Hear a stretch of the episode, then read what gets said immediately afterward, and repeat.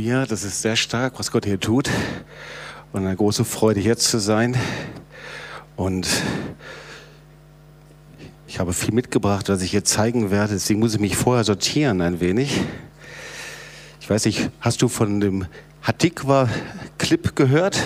Ich glaube, viele von euch, wenn noch nicht, dann schau mal ins YouTube hinein. Hatikwa-Clip äh, hat YouTube jetzt, glaube ich, 83.000 Klicks, aber in allen anderen Netzwerken zusammen ungefähr 500.000, vielleicht sogar noch mehr. Äh, es findet eine sehr, sehr große Beachtung und ich habe darum gebeten, gebt mir doch mal einige Kommentare, weil wir bekommen regelmäßig Kommentare, glaube bis jetzt 70, 80 Kommentare von Freunden, die diesen Klick, äh, die diesen äh, Hatikwa-Clip gesehen haben und dass du einfach siehst, wie stark der Herr diese Botschaft gebraucht und wie viele ermutigt werden dadurch. Ich will hier mal einige Kommentare, die hier bei uns reingekommen sind, äh, vorlesen. Riesengroßes Dankeschön. Kann, ich kann es nicht anders ausdrücken als Danke. Ihr seid die Hoffnung der Menschlichkeit. ist Esteban aus Argentinien. Vielen Dank von einem Holocaust-Überlebenden aus Serbien. Jemand anders. Tränen füllen meine Augen jedes Mal, wenn ich das sehe. Mein Vater ist ein Holocaust-Überlebender. Er sendet mir das Video. Und das ist natürlich alles auf Englisch. Ich habe es hier. Äh, ähm, auf Deutsch vorliegen, überwältigend. Ich möchte jedem eins von euch persönlich danken. Mit mehr Menschen wie euch würde sich die Welt schneller in die richtige Richtung bewegen. Jemand anders schreibt, so wichtig, es gibt Hoffnung für diese Generation der Deutschen. Mein Ehemann und ich sind Nachfahren von Überlebenden, die in Auschwitz und anderen Lagern gelitten haben. Danke vielmals für das, was ihr tut. Deborah Rosenberg, Alexander Brein, Alexander. Das ist wunderschön. Gerade wenn Antisemitismus schlimmer und schlimmer wird, ist so etwas zu sehen unbeschreiblich. Vielen Dank. Oder etwas anderes. Ja, das ist manchmal vielleicht für uns ein bisschen schwülstig, aber es ist etwas direkt aus dem, aus dem Herzen. Helden, wie große, starke Bäume, die aus dunklen Höhlen emporwachsen. Gerade dachte ich, es gibt keine Zukunft mehr. Ihr seid alle so wundervoll. Vielen Dank, dass ihr so viel Licht in diese Welt bringt. Und du bist ein Teil davon. Es sind noch viel, viel mehr Kommentare. Wir können dankbar sein für das, was Gott tut, oder? Und für diese Dankbarkeit, die da ist und dass wir dem Herrn darin dienen können. Sag mal zu deinem Nachbarn links und rechts und du bist ein Teil davon. Und und Gott gebraucht dich. So, wenn du das Satikwa äh, Video und diesen Clip noch nicht gesehen hast, dann schau es dir an. Äh, wir sehen, wie Gott das gebraucht. Wir kommen regelmäßig Anfragen, jetzt auch von Medien, Interviewanfragen von anderen. Und ähm, wenn der Herr schon so einen Clip gebraucht, wie viel mehr wird Jesus hier tun? So du kannst eine Erwartung an Jesus haben, dass er dein Leben persönlich verändert. Ich glaube, Gott hat dich hier hingebracht. Er hat einen Plan für dich. Er hat eine Botschaft für dich, ganz persönlich. Ihr Lieben, wir leben in der Zeit, wenn du dir die Zeitung anschaust oder in die Medien hineinschaust, in der ähm, du manchmal am liebsten den Fernseher ausschalten würdest, du guckst nicht in die Medien oder du, du nimmst, legst die Zeitung weg, weil es so eine Suche nach Orientierung, so eine Verunsicherung, so äh, eine Verrohung der Sprache. Und ähm, ich habe dir dann einen Artikel mal mitgebracht, der mich sehr erstaunt hat. Ich las heute in der Welt am Sonntag und äh, hier, das ist also die heutige Ausgabe. Und da las ich etwas Interessantes, etwas, was mich irgendwie, was mir auch irgendwie nahegegangen ist. Da stand nämlich ein Kommentar und ein Artikel überschrieben mit der Partei der Unglücklichen. das hat mich irgendwie sehr gefangen genommen, die Partei der Unglücklichen. Ich glaube an äh, Christen, die verwandelt werden, an Menschen, die verwandelt werden und die nicht mehr unglücklich, sondern glücklich werden. Aber worum geht es hier? Und dann schreibt er, ich fasse es mal so weit zusammen, dass äh, die Gesellschaft in der heutigen Zeit in einem Milieu der Verbitterung lebt. So, so drückt er es aus. Es gibt so etwas wie eine Alltagsverzweiflung bei Menschen. Und dann drückt er es so aus. Und das kommt wegen einer brutalen, das sind so seine Worte hier, also es ist kein Christ, sondern einfach hier der Redakteur, der das schreibt, wegen einer brutalen Individualisierung, in der wir heute gerade leben. Und diese brutale Individualisierung entlädt sich gerade immer wieder gegen Feinde. Das heißt, sie suchen sich Feinde, ob das im System ist oder ob das in Medien ist oder in Ausländern, in irgendwelchen Systemen, kann sich auch in der Gemeinde entladen. Und das Kennzeichen dieser Zeit, und verzeiht mir, dass ich so ein bisschen intellektuell anfange, äh, werde das gleich runterbrechen auf unser persönliches Leben, aber so kannst du es hier nachlesen, ist ein atemberaubender Relativismus. Und dieser Relativismus, das heißt also die Relativierung der Werte, das Herunterbrechen der Werte und die wird sichtbar in der Umdeutung von Worten. Umdeutung von Worten. Dann nimmt er dieses Wort Lüge und er schreibt darüber, das Wort Lüge war eben, hatte die Bedeutung, so wie wir es eigentlich kennen, für die Dinge, die wahr sind oder die nicht wahr sind. Und heute geht es, so schreibt er weiter, um die subjektive, gefühlte Wahrheit, die sich mit Tatsachen und logischen Argumenten kaum widerlegen lässt. Also sie sei, so schreibt er, die Grundlage von Verschwörungstheorien, Ängsten, von Gefühlen, irgendwie ausgeliefert zu sein. Diese gefühlte, subjektive Wahrheit, die meistens und sehr oft mit den Dingen, die wahr sind oder nicht wahr sind, nichts zu tun hat. Und dann schreibt er weiter und sagt, scheinbar ist es die Spätfolge einer postmodernen Zeit, die sagt, dass es Wahrheit nicht mehr gibt. Diese Individualisierung, und an diesem Punkt, da bleibe ich jetzt hängen und da, von dort aus steige ich in meine Predigt ein, diese Individualisierung ohne Wahrheit, das ist die Abwendung von den göttlichen Ordnungen. Und sie führt zu Verbitterung, Verunsicherung und der Suche nach Schuldigen. Menschen suchen ihre Schuldigen. Wo sind sie eigentlich? Und das ist die Frage. Und so steige ich jetzt ein hier in diese Predigt mit diesem eindrücklichen Artikel in der heutigen Zeitung. Was kann mir denn Sicherheit geben? Was sind die Dinge, die mir Orientierung geben können? Wodurch kann ich Halt bekommen? Oder umgekehrt gefragt, wie kann es passieren, dass wir Schutz verlieren? Das heißt, mit einem Gefühl leben, ungeschützt zu sein, dass etwas auf uns zukommen kann, das wir nicht fassen und nicht packen können. Die Bibel hat einen besonderen Ausdruck dafür, und beschreibt das immer wieder. Und so wie die Bibel das beschreibt, ist es eine Form der Verwahrlosung. Etwas, was nicht geschützt ist, etwas, was sich verändert und ins Negative verändert, wo es keine Orientierung gibt, das ist verwahrlost. Und erstaunlicherweise gehören viele Menschen zu dieser Partei der Unglücklichen. Und ich dachte, Mensch, eigentlich gibt es auch viele Christen, die gehören auch dazu. Viele Christen in Kirchen und Gemeinden gehören auch zu dieser Partei. Viele, die irgendwie die Koordinaten des Wortes Gottes aus den Augen verloren haben. Sie wissen nicht mehr genau, wie sie das handeln können. Sie nehmen das Wort Gottes und es ist wie ein Kompass ohne Nadel. Sie wissen nicht, wohin sie gehen sollen. Viele Christen, die nach ihrer eigenen Wahrheit leben, nach ihrer subjektiv empfundenen Wahrheit und in irgendeiner Art und Weise dann doch eben ihre Religionssuppe zusammenbrauen und das Gefühl ist, da stimmt irgendetwas nicht. Sie gehören zu diesem Partei der Unglücklichen. Es ist wie eine Lehre, die sich verändert und wie ein Mangel, den sie haben, fehlende Offenbarung über das, was das Wort Gottes sagt. Und sie merken es gar nicht, ohne es zu merken. Und in irgendeiner Art und Weise sind da die Schutzzäune anscheinend eingerissen und ihr Leben gleicht einem verwahrlosten Garten.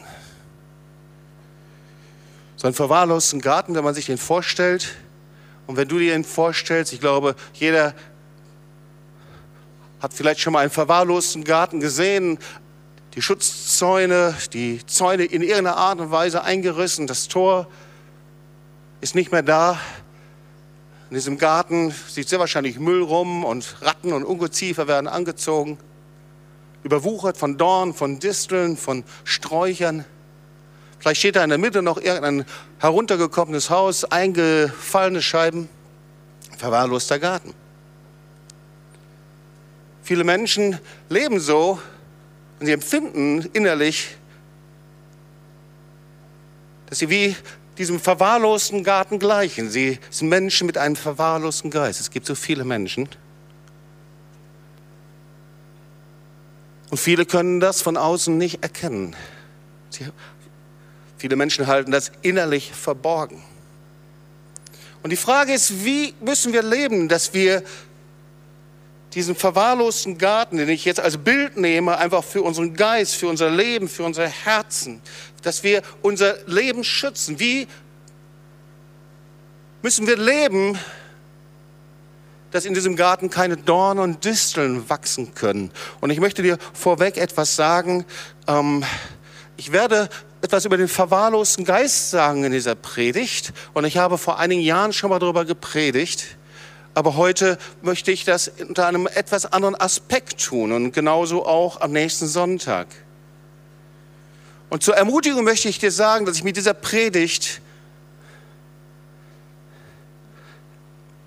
dir nicht helfen möchte, dass du in einen endlosen Seelsorgekreislauf hineinkommst, wo du hinterher irgendwann hineinkommst und sagst, ich bin so schrecklich vernachlässigt worden und du dann innerlich mit geballten Fäusten hier aus diesem Gottesdienst herausgehst. Das ist nicht Ziel der Predigt. Ich möchte nicht endlose Seelsorgeprozesse auslösen, sondern ich möchte mit dieser Predigt etwas anderes. Ich möchte mit dieser Predigt dich ermutigen und dir zeigen, wie viel wir selbst Verantwortung nehmen können für unser Leben. Es ist sehr einfach, ein Zimmer eines Kindes unaufgeräumt und verwahrlost ist und der Dreck liegt rum und die Bücher und irgendwie. Und die Mutter kommt rein und sagt, das ist aber wirklich unaufgeräumt, das verwahrlostes Zimmer hier. Da muss das Kind nicht sagen, bete für mich, damit bei mir innerlich was passiert. Sondern die Mutter würde sagen, weißt du was, hör auf mit dem Quatsch. Ich sag dir jetzt mal drei Punkte und du räumst dein Zimmer auf. So einfach ist das manchmal, oder? Und eine Botschaft an alle Gartenbesitzer, wenn der Garten verwahrlost und die Zäune eingerissen sind, wenn Dornen und Disteln wachsen und der Müll herumliegt, dann hast du nicht zuallererst ein seelsorgliches Problem, sondern du hast ein Nachlässigkeitsproblem. Weil da müssen wir erstmal was tun. Also wir sollten uns damit beschäftigen, was Dorn und Disteln sind. Ich habe dieses Wort schon gerade gebraucht. Weil die Dorn und Disteln im Alten Testament und auch im Neuen Testament, sie stehen für ein Bild. Die Dorn und Disteln, sie stehen für das Bild eines verwahrlosten Garten.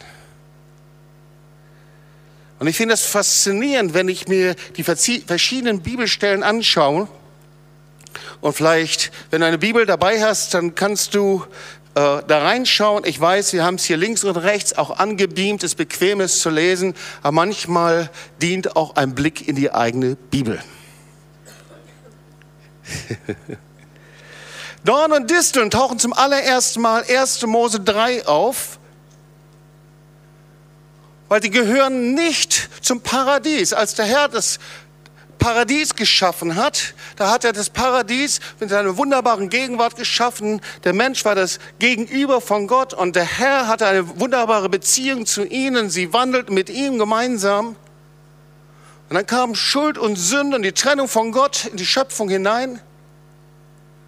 Und da lesen wir dann etwas später im 1. Mose 3 folgendes, als Adam und Eva aus dem Paradies vertrieben werden, Da tauchen auf einmal Dorn und Disteln auf und zum Mann sagte Gott, weil du auf deine Frau gehört und mein Verbot übertreten hast, gilt von nun an, deinetwegen ist der Acker verflucht. Mit Mühsal wirst du dich davon ernähren dein Leben lang. Dornen und Disteln werden dort wachsen und du wirst die Pflanzen des Feldes essen. Dornen und Disteln stehen für Verwahrlosung. Wenn du immer wieder die verschiedenen Punkte anschaust, das heißt Verwahrlosung, Dorn und Disteln, das ist ein Kennzeichen der Trennung von Gott. Wenn du etwas nicht pflegst und nicht etwas hinter etwas hergehst, wird es verwahrlosen. Wenn du dich nicht wäschst oder wenn du deinen Körper nicht pflegst und vernachlässigt, wirst du verwahrlost sein irgendwann. Es gehört zur getrennten Schöpfung. Verwahrlosung ist zuallererst nicht ein seelsorgerliches Problem, sondern es ist das Problem der getrennten Schöpfung von Gott. Und dann lesen wir weiter in Jesaja 5 die Geschichte von dem unfruchtbaren Weinberg. Eine wunderbare Geschichte, die es lohnt, sich genau anzuschauen. Ich werde nur einige Verse herausnehmen, da sehen wir, wie Gott alles in den Weinberg investiert hat. Er gräbt ihn um, er pflegt ihn, er baut einen Turm zum Schutz. Aber der Weinberg trägt schlechte Früchte, harte Trauben. Ich lese mal so ein paar Verse daraus vor. Er grub den Boden um, räumte alle großen Steine fort, die besten Rebensorte pflanzte er hinein. Er baute einen Wachturm mittendrin und machte einen Keltertrog aus dem Felsen. Wie freute er sich auf die erste Ernte, auf saftige und süße Trauben, doch die Trauben waren klein und sauer. Und dann urteilt selbst ihr Leute von Jerusalem und Juda. Habe ich nicht alles getan für meinen Weinberg? Konnte ich nicht mit Recht eine reiche Ernte erwarten? Warum brachte er nur kleine, saure Trauben? Warum brachte er keine Frucht?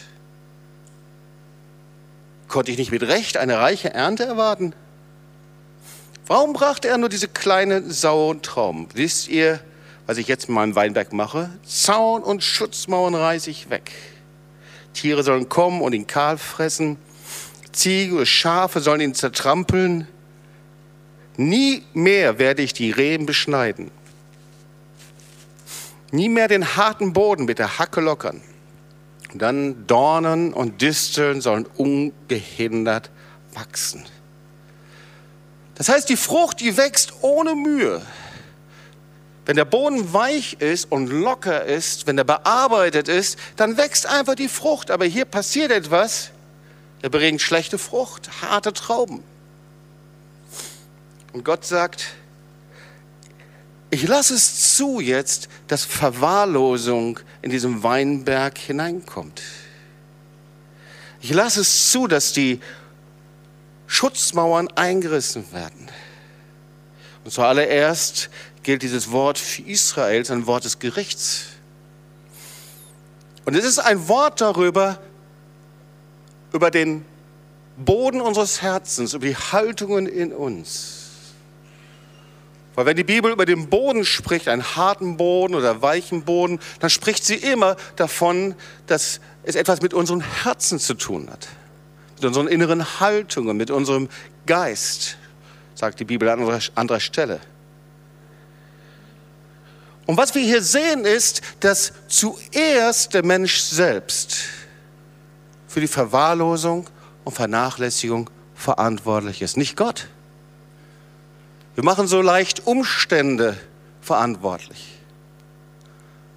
So leicht Vater, Mutter, Familie, gesellschaftliche Verhältnisse, kulturelle Verhältnisse machen wir so leicht verantwortlich.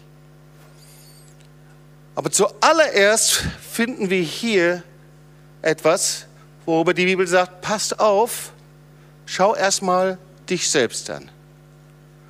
Es gibt so etwas, was du selbst tun kannst.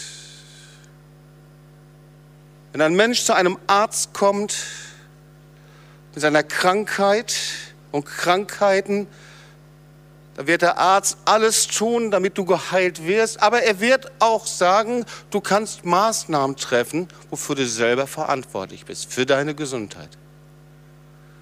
Diese Maßnahmen solltest du beachten, sonst sind meine Maßnahmen funktionieren nicht und werden dich nicht zur Heilung bringen. Und genauso sehen wir das hier im Wort Gottes. Es gibt Maßnahmen, die müssen wir selbst ergreifen, die sehr eindeutig sind. Die Bibel ist da manchmal ganz stark in dem, was sie sagt. Sprüche 24, 30.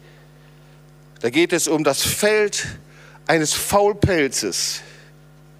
Naja, Faulpelz, das mögen wir nicht so gerne, das Wort. Faulpelz der hebräischen Urbedeutung, dann fragt man natürlich nach, ist ja klar, aber der, das ist jemand, der zu träge ist, die richtigen Maßnahmen einzuleiten. Wir haben Heere und Heerscharen von Christen, Heere und Heerscharen von Christen, die in Gemeinden leben und die innerlich verwahrlost sind, weil sie sich weigern, die richtigen Maßnahmen einzuleiten. Faulpelz ist derjenige, der zu träge ist, die richtigen Maßnahmen einzuladen und gedankenlos zusieht, wie Verwahrlosung Einzug hält. Das ist damit gemeint. Und das Wort, das lese ich dir vor, in Sprüche 24, Vers 30. Am Feld eines Faulpelzes ging ich vorüber. Am Weinberg des Mannes, Klammer auf, und der Frau ohne Verstand. Andere Übersetzungen, die schreiben am Weinberg eines dummen Mannes oder einer dummen Frau. Dort wuchsen statt Reben nur Dornen und Disteln. Wild wucherndes Unkraut bedeckte das Land. Die Mauern ringsum waren schon völlig zerfallen. Du siehst also, es ist immer das gleiche Bild. Dornen, Disteln, kein Schutz da, Mauern zerfallen. Und jemand, der es verpasst, die richtigen Maßnahmen zu ergreifen. Die Folgen, sagen die Verse später, sind eindeutig und eklatant. Kein Schutz, keine Pflege, harter Boden und letztendlich bis hin sogar in den finanziellen Bereichen Einbuße, Armut, Not, auch geistliche Armut. Das sind die Folgen. Also halten wir mal fest zu Beginn, der Geist der Verwahrlosung ist das Kennzeichen einer gefallenen Welt, die die Schutzmauer der Gebote Gottes und seinen Ordnungen um ihren Weinberg hat zerfallen lassen. Ich wiederhole das nochmal, weil das ein wichtiger Satz ist. Der Geist der Verwahrlosung ist das Kennzeichen einer gefallenen Welt, die die Schutzmauern der Gebote Gottes und seinen Ordnungen um ihren Weinberg hat zerfallen lassen. Und diesen Geist der Verwahrlosung gibt es bei jedem Menschen, diese Verwahrlosung gibt es bei vielen, vielen Christen, bei viel zu vielen Christen weltweit und in vielen Gemeinden. Es gibt auch verwahrloste Kirchen und Gemeinden. Der Geist der Verwahrlosung, ein anderer Satz nochmal, kehrt dort ein, wodurch die Sünde die Schutzmauern der Gebote Gottes eingerissen worden sind. Die gute Botschaft, ihr Lieben, das höchste Ziel Gottes ist es, seinen Weinberg wiederherzustellen, ihn wieder fruchtbar zu machen. Und deswegen sagt er folgendes, ich erkläre dem Geist der Verwahrlosung den Krieg. Das steht so in der Bibel. Da steht, ich erkläre den Dornen und Disteln den Krieg. Es gibt nur einen Weg. Diese Dornen und Disteln, die sind nicht einfach so, sondern du musst etwas damit machen, wenn du sie bei dir entdeckst. Gott sagt, ich muss mich diesem, dieser Verwahrlosung und Vernachlässigung mit aller Kraft entgegenstellen. Ich will dir dieses Wort auch vorlesen. Jesaja 27, Vers 4 in der Übersetzung von Hoffnung für alle. Mein Zorn ist längst vergangen. Wenn Dornengestrüpp und Distel meinen Weinberg überwuchern wollen, erkläre ich ihnen den Krieg. Ausreißen und verbrennen werde ich sie. Also ihr Lieben, wir sehen hier, es gibt nur einen Weg. Wir können mit Dornen und Disteln, wir dürfen mit Dornen und Disteln nicht leben. Das geht nicht. Sie zerstören den Weinberg, sie zerstören die Frucht, sie zerstören alles, was Gott angelegt hat. Es gibt nur den Weg, sich dieser Verwahrlosung und Vernachlässigung mit aller Kraft entgegenzustellen. So, wir sehen also, ihr Lieben, der Geist der Verwahrlosung ist der größte Feind vom Weinberg. War der größte Feind des Weinbergs Israel, vom Volk Israel. Wir können den Weinberg auch die Gemeinde einsetzen, der größte Feind der Gemeinde. Wir können für den Weinberg auch uns selbst, unser persönliches Leben einsetzen. Es ist der größte Feind des Weinbergs, wenn wir die Sünde nicht beim Namen nennen und die Dornen disteln und die Sünde ausräumen. Ist der größte Feind des Weinbergs der Familie. Wenn wir die Dornen und Disteln und Sünde nicht beim Namen nennen, bei den Kindern, ihr Lieben, wenn wir die Sünde nicht beim Namen nennen, ob das Internet ist, ob das Filme sind, ob das Alkohol ist, was es auch immer ist, und zulassen, werden Dorne Disteln wachsen. Wenn die Gemeinde Jesu aufhört, über Sünde zu predigen und zu Sünde zu rufen, obwohl das natürlich nicht so bequem ist und wir lieber etwas viel Schöneres hören möchten und Gnade hören möchten und Glauben und Erfolg und wunderbare, herrliche, heilende Dinge hören möchten, ist das aber nicht alles. Wenn die Gemeinde Jesu nur Gnade predigt, eine Menge Gnade Prediger ist, und nicht über die Gebote Gottes, über die Ordnung Gottes, über das, was das Wort Gottes sagt, wird sie verwahrlosen. Und Vernachlässigung hat katastrophale Folgen. Der Boden wird hart. Und überall siehst du in der Bibel, wenn der Boden hart wird in unserem Leben, der Boden in unserem Herzen, dann werden wir hart innerlich. Gibt zu viele Menschen, die innerlich hart sind. Die Bibel spricht auch über harthörig. Das heißt, wir sind so innerlich hart geworden, dass wir nicht mehr hören können. Nicht mehr auf Menschen hören können, nicht mehr auf Gott hören können. Wir sind dann Menschen, die mit Rebellion gegen Gott re reagieren und gegen ihn aufstehen, ihn anklagen und sagen, Herr, das kann nicht sein, ich werde meine eigenen Wege gehen. Und die Bibel sagt, heute, so lesen wir es in Hebräer 3 und 4, wenn ihr meine Stimme hört, verhärtet eure Herzen nicht. Das war das große Problem Israels. Damit hatten sie ihren Segen verloren. Das sind Dornen und Disteln.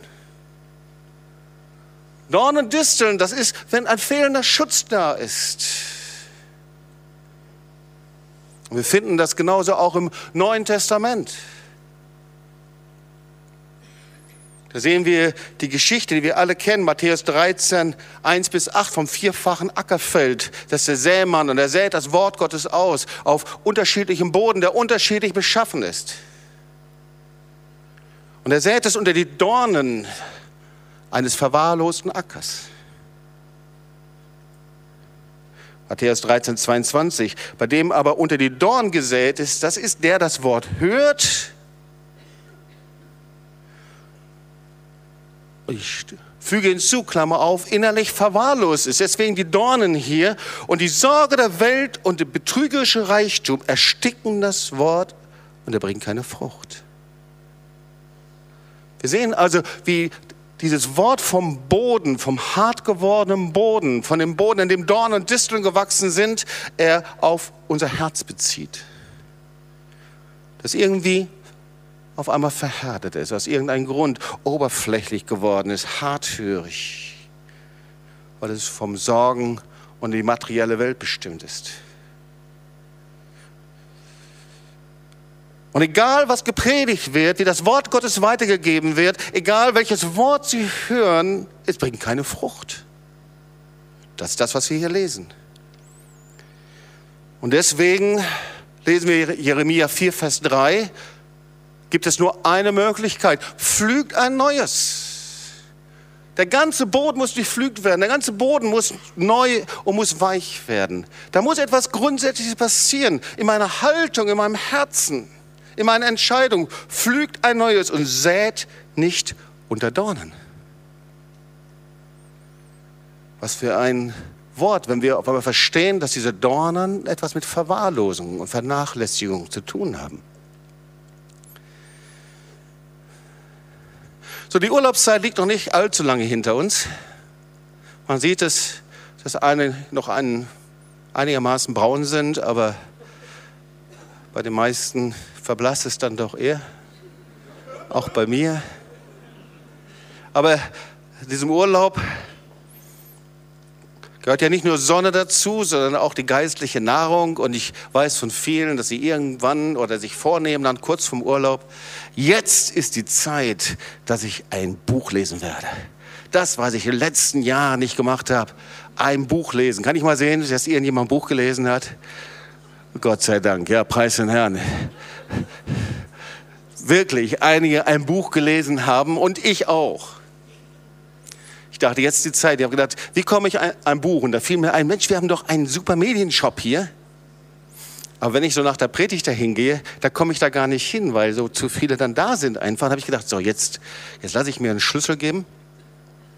Und dann irgendwann mal, wenn niemand hier ist, dann durchstöber ich mal da drüben alles, was da so ist. Und wirklich, dort im Medienshop in der hinteren linken Ecke, da fiel mir ein Buch in die Hand. Und ich dachte, das gibt's doch gar nicht. Ich wusste gar nicht, dass er noch ein Buch geschrieben hat, ein Buch von Steve Hill. Sagt euch der Name Steve Hill was? Steve Hill war ein amerikanischer Pastor, Evangelist und Prediger, durch den der Herr Ende der 90er Jahre eine Erweckung in Brownsville ausgelöst hat. Wir hatten das große Vorrecht, ihn zu kennen. Er war unser Freund. Er war äh, im Jahre 2000 in Essen. Wir hatten eine große Veranstaltung und eine der größten Konferenzen, in dem 6000 Leute waren. Er war hier, genauso auch in Tübingen. Wir hatten dann weiter Kontakt zu Steve Hill und er bekam Krebs, Hautkrebs und die ganze Welt betete für ihn. Und es gab dann einen Zeitpunkt, in dem er so sterbenskrank war, dass er dabei war zu sterben. Und durch ein sehr, sehr großes Wunder passiert es, dass er vom Totenbett wieder aufstand. Und er bekam danach eine Offenbarung von Gott. Und diese Offenbarung, die war so entscheidend und so wichtig, dass er sie aufschrieb. Und diese Offenbarung schrieb er auf, du kannst sie nachlesen in diesem Buch Geistliche Lawine. Und dieses Buch, das fand ich drüben im Medienshop. Ich dachte, das gibt's doch nicht. Der hat diese Offenbarung noch aufgeschrieben und er hatte noch diese Zeit. Und anderthalb Jahre später starb er und ging zum Herrn.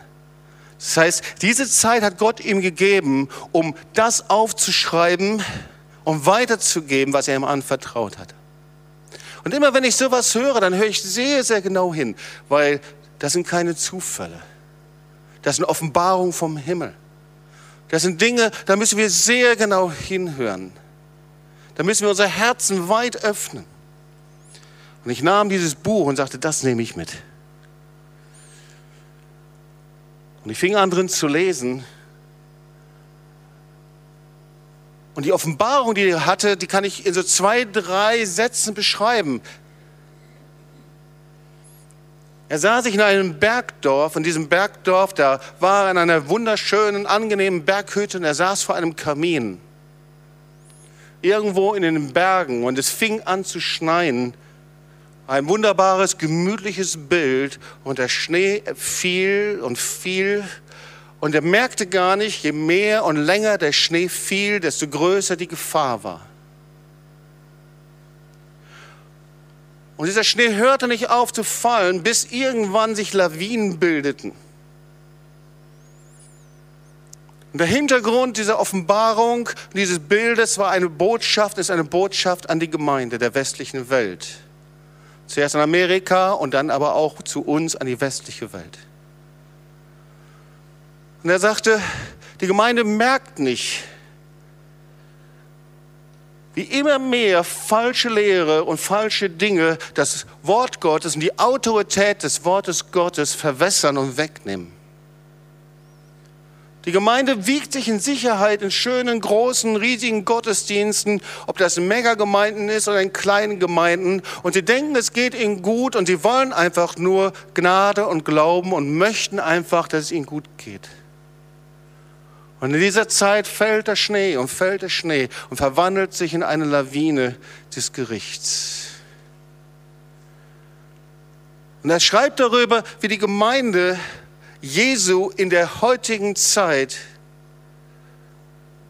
ihr Herzen verschließt für die Botschaft von Buße, für die Botschaft von Reinigung und für ein Leben nach den Maßstäben des Wortes Gottes und sich nicht warnen lässt. Und dann fängt er an zu schreiben über, ich kenne mich da nicht so sehr gut aus, aber in Skidörfern und Bergdörfern, da gibt es natürlich auch die Bergwacht, die darüber wacht, dass eben Lawinen sich künstlich lösen. Und er rief so jemanden an, der da verantwortlich ist und er sagte, Steve, das, was du gesehen hast, ist alles exakt genau so. Und ich möchte dir noch ein Wort weitergeben und dieses Wort ist, weißt du, sie hören nicht auf meinen Rat. Sie hören nicht auf mich. Sie hören nicht. Und weil sie nicht hören, sind sie in den nächsten Stunden irgendwo und fahren den Berg runter und werden von einer Lawine getroffen und sie sind tot. Sie hören nicht auf meinen Rat. Und so schreibt er darüber, über das, was der Herr ihm offenbart über die Gemeinde Jesu. Sünde wird zugedeckt, ohne sie zu entfernen. Sie wollen nicht hören. Sie waren nicht bereit, die Schutzmaßnahmen zu beachten. Ihr Lieben, ich werde am nächsten Sonntag noch ein bisschen weiter darüber predigen und diesen Faden weiterspannen. Aber heute wollen wir uns Folgendes anschauen. Wie kann denn ein Garten geschützt werden? Was muss denn passieren mit unserem Geist, mit unserem geistlichen Leben, damit eben Verwahrlosung nicht stattfindet? Oder wenn wir sehen, dass unser geistliches Leben vernachlässigt, verwahrlost ist, Dornen und Disteln gewachsen sind. Und Dornen und Disteln, das sind stachelige Gewächse. Da ist es unheimlich schwierig, sie beiseite zu räumen. Das sind Menschen, die innerlich darauf reagieren, wenn man ihnen helfen will. Sie, sie stechen einen anderen, weil sie sich angegriffen fühlen. Wie kann so ein Garten bearbeitet werden? So, er braucht Zuwendung zuallererst. Er braucht Pflege braucht Nahrung und Schutz. Das ist eigentlich alles. Zuwendung, Pflege, Nahrung und Schutz. Damit werden wir uns nächsten Sonntag beschäftigen. Sondern wir werden uns heute anschauen, wie sieht es denn bei uns ganz persönlich aus. Zum letzten Teil der Predigt. Und wir wissen, es hat auch etwas mit uns ganz persönlich zu tun ist nicht nur eine Theorie, nicht nur Massen an Menschen, sondern ganz persönlich hat das etwas mit uns zu tun. Weil Gott hat etwas Wunderbares in jeden Menschen hineingelegt, in jedes Kind hineingelegt. Weißt du, was das ist?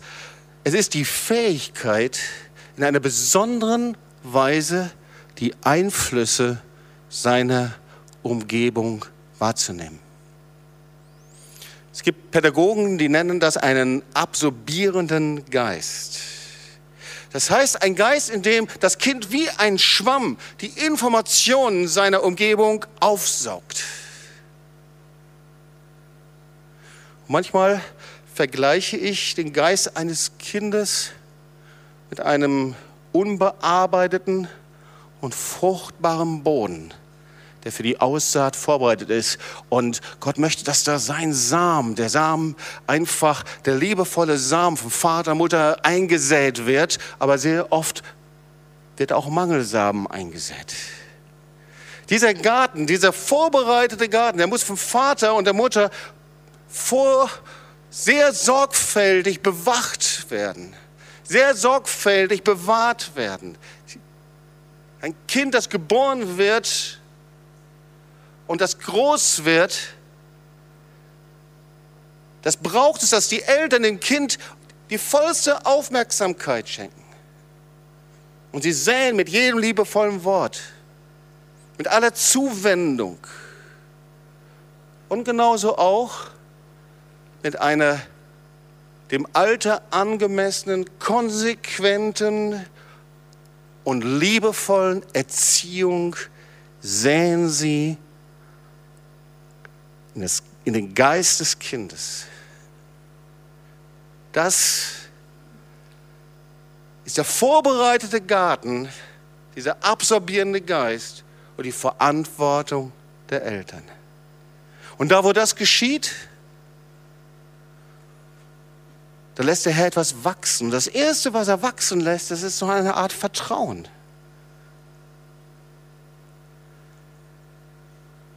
Ein Vertrauen ganz tief im Kind, wie eine ganz tiefe Wurzel.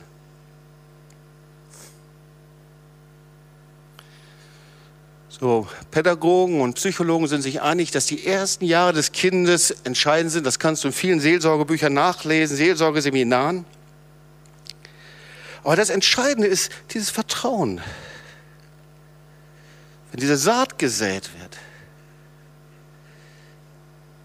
Das heißt, dieses Vertrauen, das ist so wichtig, gerade wenn du Widerstände hast, wenn es schwierig ist, wenn du Probleme gehst. Und jeder Mensch geht irgendwann mal durch Probleme.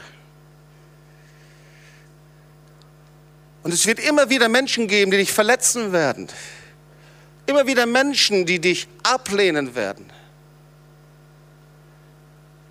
Aber dieses Vertrauen, das hilft dir, dein Herz offen zu halten. Dein Geist offen zu halten.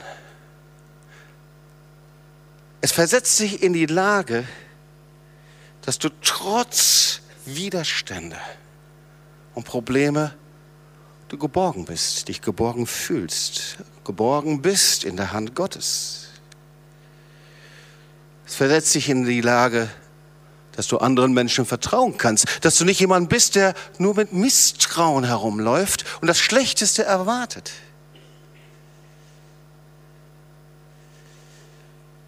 Du kannst damit dich in andere hineinversetzen und schauen, was ihre Bedürfnisse sind.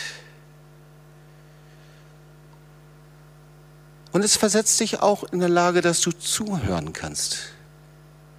Es gibt ja Menschen, die können kaum zuhören. Es gibt andere, die können zuhören. Dass du zuhören kannst und Rat von anderen Menschen für dich keine Bedrohung ist. Es gibt viele Menschen, für die ist der Rat anderer wie eine Erfrohung, wie eine Bedrohung. Ihr Lieben, wir wissen, dass das leider nur in den seltensten Fällen passiert. Unser Leben sieht meistens anders aus. Ich glaube, wenn ich jetzt hier einen Aufruf machen würde und frage, wer hat das denn so erlebt, dann würdest du sagen, schön wär's. Aber Jobs, mein Leben war anders, meine Kindheit war anders und ich versprach dir, dass ich dich nicht in die Tiefen einer seelsorgerlichen Betreuung jetzt hineinwerfen werde. Aber wenn wir über diese Dinge sprechen, dann brechen unwillkürlich natürlich Erfahrungen auf.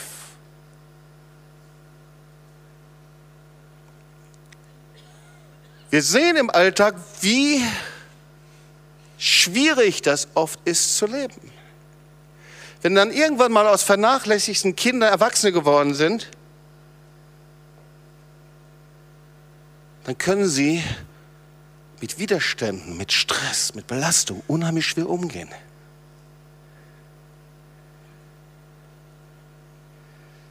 Es ist leider so, wenn Kinder chronisch lieblos behandelt, vernachlässigt oder geschlagen wurden, dann haben sie, wenn du nicht lernst, was du mit diesem vernachlässigten Garten machst und Heilung empfängst, dann hast du darunter zu leiden. Das kannst du in einschlägigen Seelsorgeliteratur und auch bei Psychologen nachlesen. Die Folgen sind aggressives Verhalten, Konzentrationsmangel, Angststörung, depressive Verstimmung, Erkrankungen, existenzielle Krisen und so weiter und so weiter. Wir müssen was mit Vernachlässigung tun. Es gibt sogar noch andere Erkenntnisse, dass Vernachlässigung als Kind und Verwahrlosung als Kind körperliche Ursachen haben kann bis heute gab es eine Studie von amerikanischen Wissenschaftlern. Und in der belegen sie, das lese ich jetzt hier mal vor, dass die Entzündungswerte im Blut von vernachlässigten Jugendlichen dauerhaft erhöht sind. Wow. Und das heißt, ich lese es jetzt hier mal vor, wenn aus Jugendlichen Erwachsene geworden sind, werden chronischer Stress und andere Belastungen des körpereigenen Abwehrsystems auf Hochbetrieb halten, da die Immunzellen und Botenstoffe im Körper keinen Gegner in Form einer speziellen Entzündung haben, aber dauerhaft in hohen Konzentrationen vorliegen, richten sie sich irgendwann mal gegen den eigenen Körper, begünstigen Arterienverkalkung, Bluthochdruck, Schlaganfall. Du sagst Jobs, jetzt bitte hör auf, ich möchte ermutigt werden hier. Aber wir müssen das mal kurz hören. Umgekehrt bleibt nach Misstrauen, dann höre ich auf, das zu zitieren, und Vernachlässigung oder in lieblosen Verhältnissen die seelische und physische Widerstandskraft geschwächt. Und jetzt kommt die Botschaft, gute Botschaft.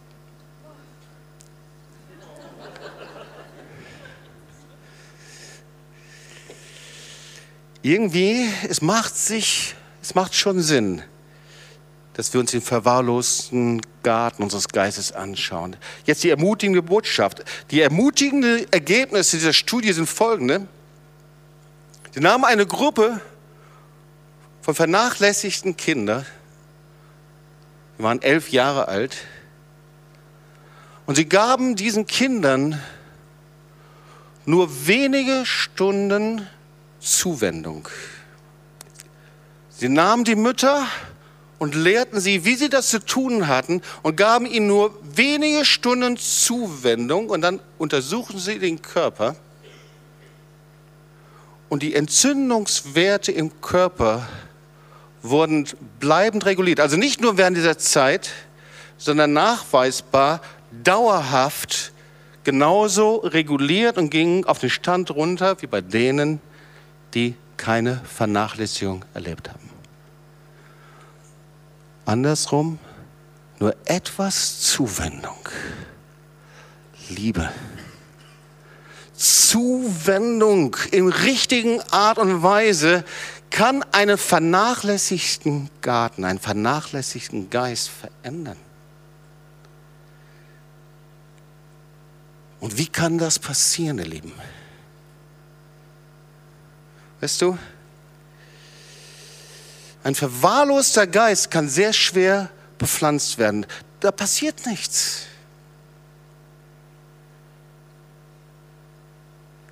Und oft ist es so, dass wir schnelle Hilfe haben wollen, ein schnelles Gebet. Und wenn ich gleich einen Aufruf mache, dann wirst du vielleicht sagen, ich brauche ein Gebet. Bei mir ist ein vernachlässigter Geist. Ich möchte gern, dass dieser Garten, in dem Dorn und Disteln gewachsen sind, dass er umgegraben wird.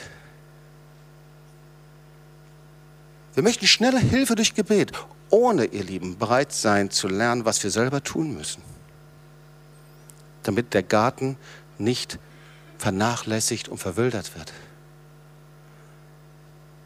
Wir müssen selbst was tun. Erinnere dich an das Zimmer, ja? Vernachlässigtes Zimmer, räum es auf. Vernachlässigter Geist, räum ihn auf. Wir müssen was machen, aber die Frage ist, was? Ist eine gute Botschaft, weil oft sind wir sagen, Herr, wann tust du endlich was? Und dieses Gefühl der Hilflosigkeit. Und natürlich, wir haben einen Gott, der heilt. Aber wir müssen ihnen den Weg bereiten. Ich komme zum letzten Teil, zum allerletzten Teil der Predigt. Ihr Lieben, ich lebe und erlebe immer wieder Christen, die so eine große Hingabe haben, so eine große Liebe, so eine Bereitwilligkeit im Reich Gottes zu dienen. Viele Christen, die kommen zu uns in Gottesdiensten. Viele Christen, sie kommen zu uns in, äh, äh, in die Gemeinde. Sie wollen kommen. Sie sagen, wie kommen wir das? Wir finden das so cool, was Gott bei euch macht.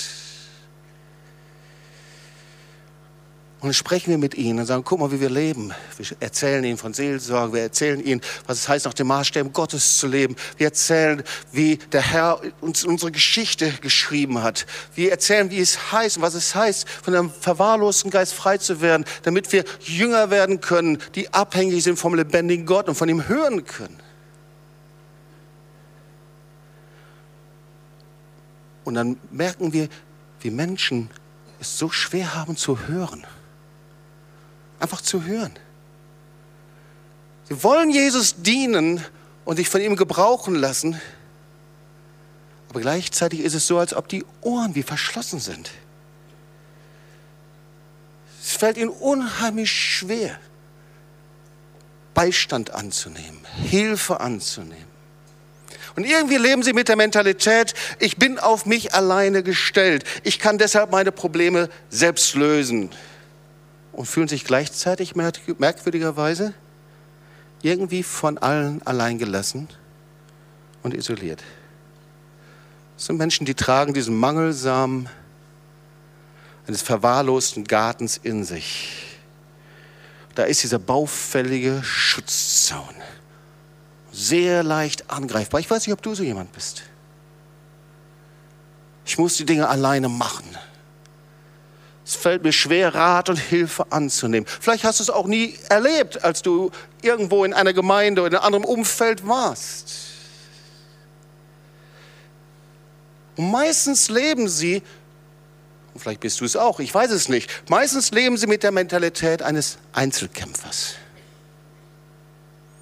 Ein Einzelkämpfer, der versucht, sich nach den eigenen Regeln und Gesetzmäßigkeiten durchzuschlagen. Ihr Lieben, diese Mentalität des Einzelkämpfers, die gibt es genauso im Berufsleben, die gibt es genauso auch im Leben der Gemeinde, im Leben der Kirche und der Gemeinde. Ja, wenn wir an Einzelkämpfer denken, dann denkst du vielleicht an James Bond oder ich weiß nicht, irgendwelche Hollywood-Klassiker oder Indiana Jones. Äh, jemand, der sich irgendwie durchschlägt in irgendeiner Art und Weise. Aber das hat nichts mit der Realität zu tun.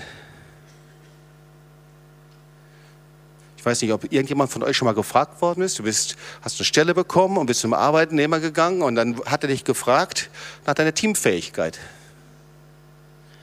Ja, weil hm, der Arbeitgeber will sicherstellen, dass du teamfähig bist, dass du eben nicht als Einzelkämpfer unterwegs bist. Und Erstaunlicherweise sind es Einzelkämpfer, die sich völlig anders einschätzen. Sie sagen, hm, nein, ich bin es nicht. Also die Einzelkämpfer sind immer diejenigen, die das weit von sich weisen, sagen, ich bin kein Einzelkämpfer. Deswegen kannst du ruhig deinen Nachbarn sagen, ich bin kein Einzelkämpfer. Es könnte trotzdem auf dich zutreffen.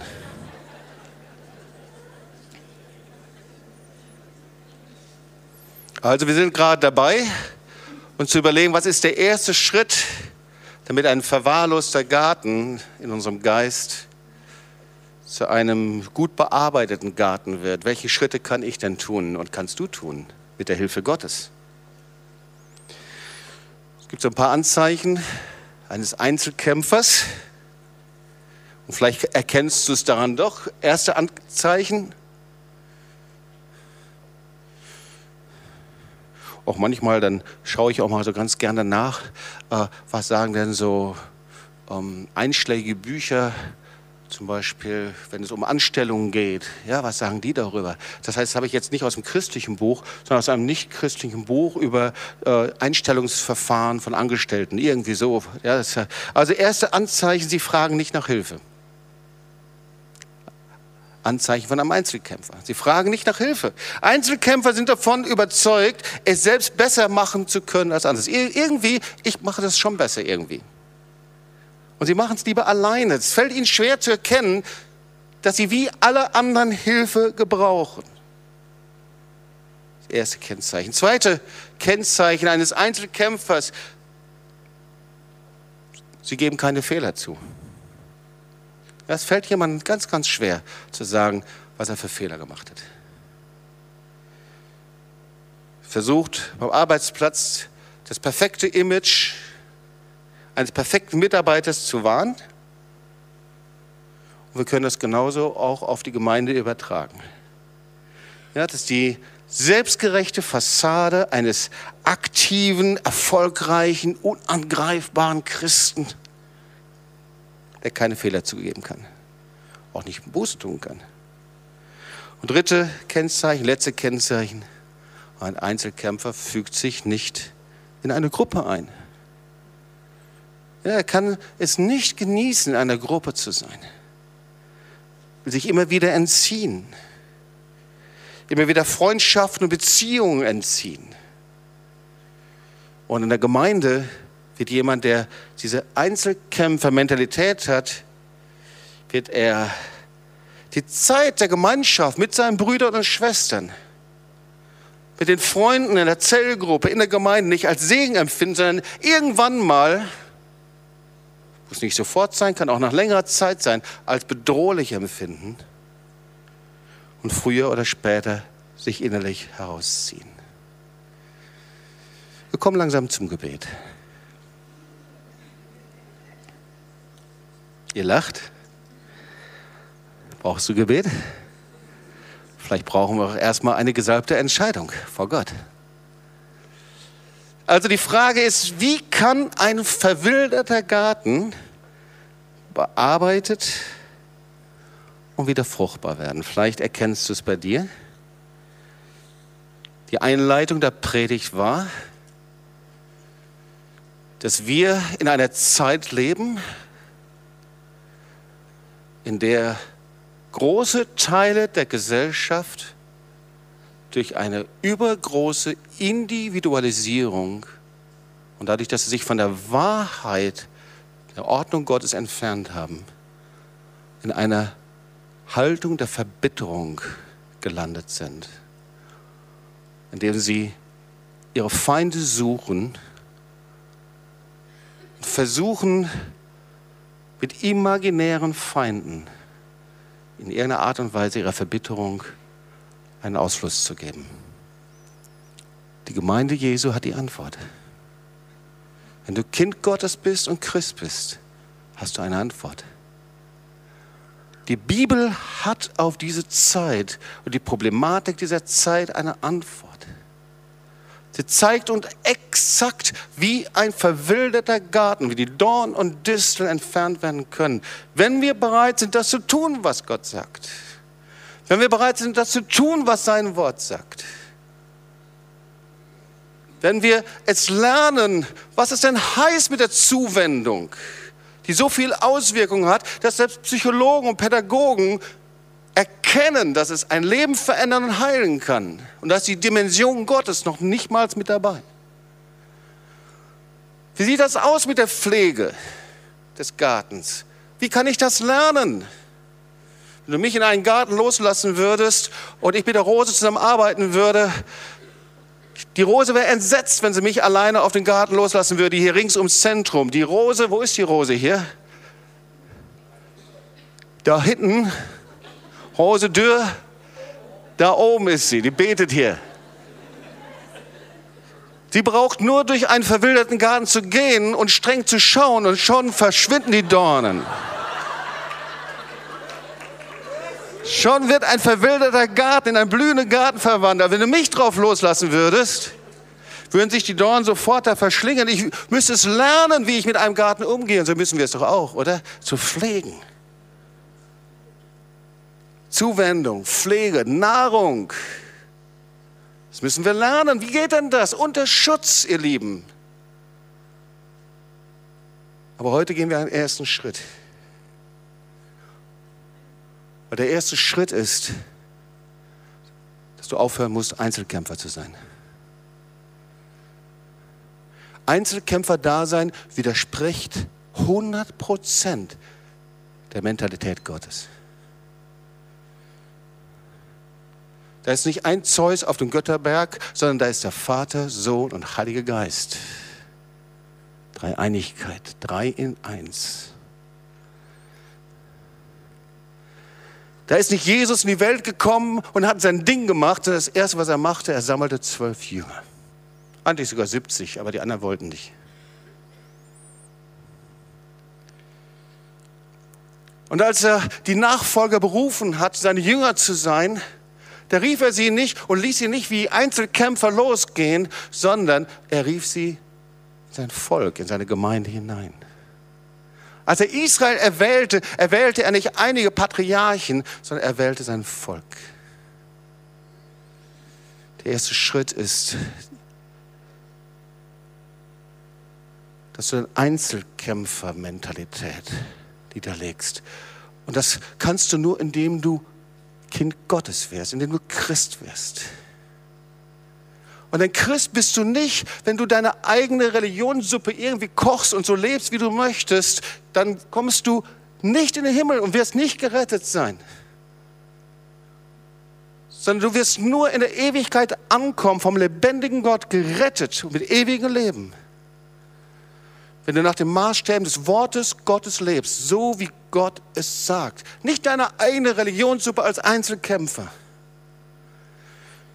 sondern gerettet in das Reich Gottes, hinein in sein Volk, in seine Gemeinde. Vielleicht ist das deine Entscheidung heute. Wenn du einen verwahrlosten Hintergrund hast und du hast dich entdeckt, ist das der erste Schritt. Ohne diesen Schritt wird dein Garten nicht bearbeitet, nicht gepflügt und nicht weich werden können. Es geht nur durch die Liebe und Gnade, Vergebung Jesu. Oder aber du bist ein Einzelkämpfer und als Christ unterwegs. Und in den letzten 20 Jahren haben wir erlebt, wie viele Christen ernüchtert und entmutigt und verletzt durch Gemeindesituationen aus Gemeinden herausgegangen sind und sie lebten alleine. Und das war keine gute Entscheidung. Egal in welcher Gemeinde und wo. Das ist ein Phänomen in der ganzen westlichen Welt. Das findest du in, Amerika oder wo du auch immer bist. Aber das Alleine sein ist keine gute Entscheidung. Weil Gott hat immer seine Jünger in sein Volk, in seine Gemeinde hinein berufen. Egal wie die Gemeinde heißt, egal welche Denomination, egal welcher Stil, darüber spreche ich nicht. Ich spreche über seine Gemeinde, seine Braut, sein Volk. Ein Teil seiner Gemeinde zu sein. Vielleicht ist das deine Entscheidung heute. Kein Einzelkämpfer heißt praktische Schritte zu gehen. Das dritte ist, vielleicht lebst du in dieser Mentalität des verwilderten Geistes. Du brauchst einen neuen Boden. Einen wunderschönen neuen Garten will der Herr dir geben. Und du sagst einfach, Herr, Jesus, ich habe dir mein Leben gegeben. Jesus, ich lebe verbindlich in einer lebendigen Gemeinde. Aber Herr, ich möchte von dir lernen, Schritt um Schritt, was meine Verantwortung ist damit mein Garten, der Garten meines Geistes, meines Lebens weich ist, geschützt ist und dort wunderbare Frucht wachsen kann. Und vielleicht heißt das, dass du hier sagst, ich will kein Einzelgänger mehr sein. Ich lasse diese Mentalität hinter mir und ich will Schritte gehen. Ich will Rat annehmen. Das kann jeder. Jeder Mensch kann Rat annehmen. Du musst nur schwer genug krank sein, dann geh mal und wirst Rat annehmen. Schritte der Veränderung, Rat annehmen. Menschen, die selbst verändert worden sind.